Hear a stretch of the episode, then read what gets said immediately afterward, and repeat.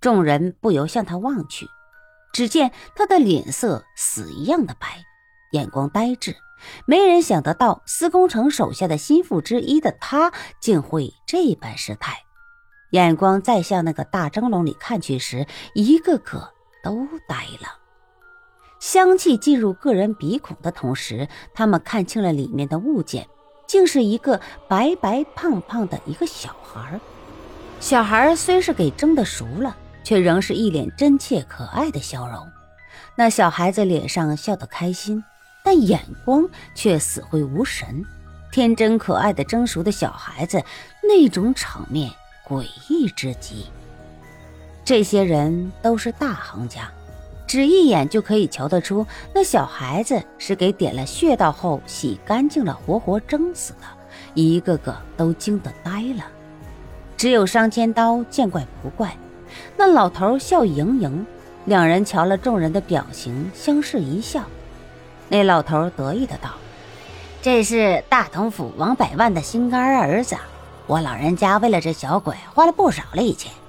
王百万请了严厉来给他护院。”可真是打了一场痛快的架，可我老人家还是得手了。徒弟呀，你想想，我老人家都发了帖子了，有什么人能跑得了啊？商千刀听得也瞪大了眼。哎呀，师傅，连那个姓严的都在你手里栽了跟头，当真是可喜可贺呀！那老头得意一笑，不见做事，人却从地上跃起。人在半空，左脚尖在右脚背上一点，那降落的身子却又向上拔了丈余，伸手处搭上了钉在梁上的那物手柄上。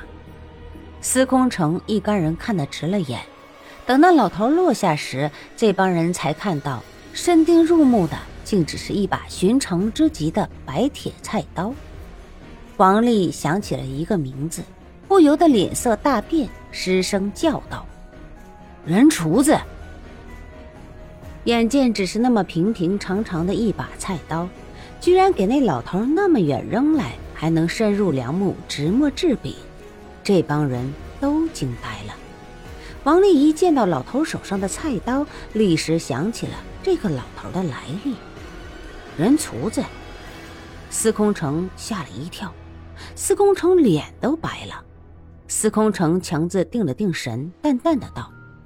原来前辈就是大名鼎鼎的人厨子，怪不得有这样的好功夫。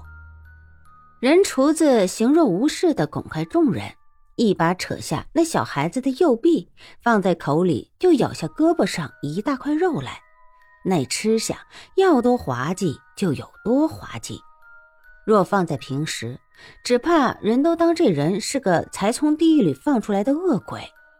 但这样的情形之下，见他一口一口吃下去的竟然是人肉，每个人都头皮发麻。死人他们每个人都见过不少，也都杀过不少，活人成了死人，但却没有一个吃过人肉的。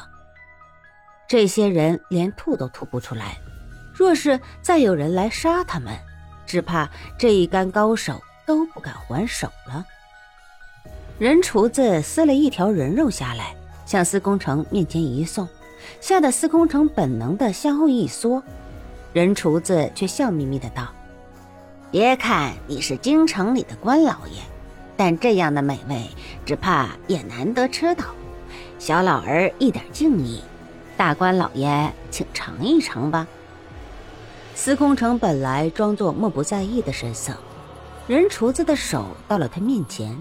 两人眼光一对，司空城看到那老头子眼里凌厉、深沉、阴狠、乖虐的杀意，竟再也无法自持，张口结舌的道：“这、这、这个，晚辈不吃，前辈请自己享用吧。”人厨子还是笑嘻嘻的道：“小老儿这可真是好不容易弄来这么好的一个小娃娃。”再找个大内御厨配的佐料方子，老爷你当真不吃？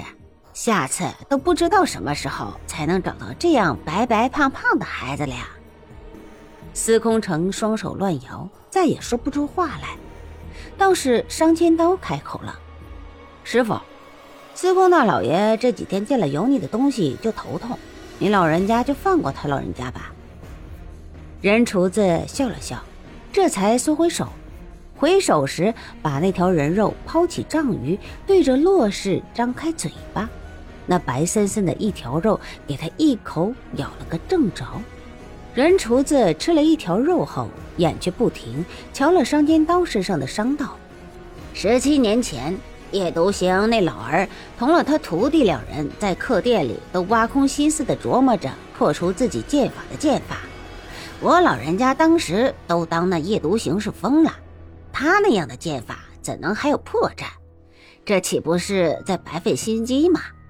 想不到啊，想不到！老子当真是死也想不到。居然真给那爷俩弄成了！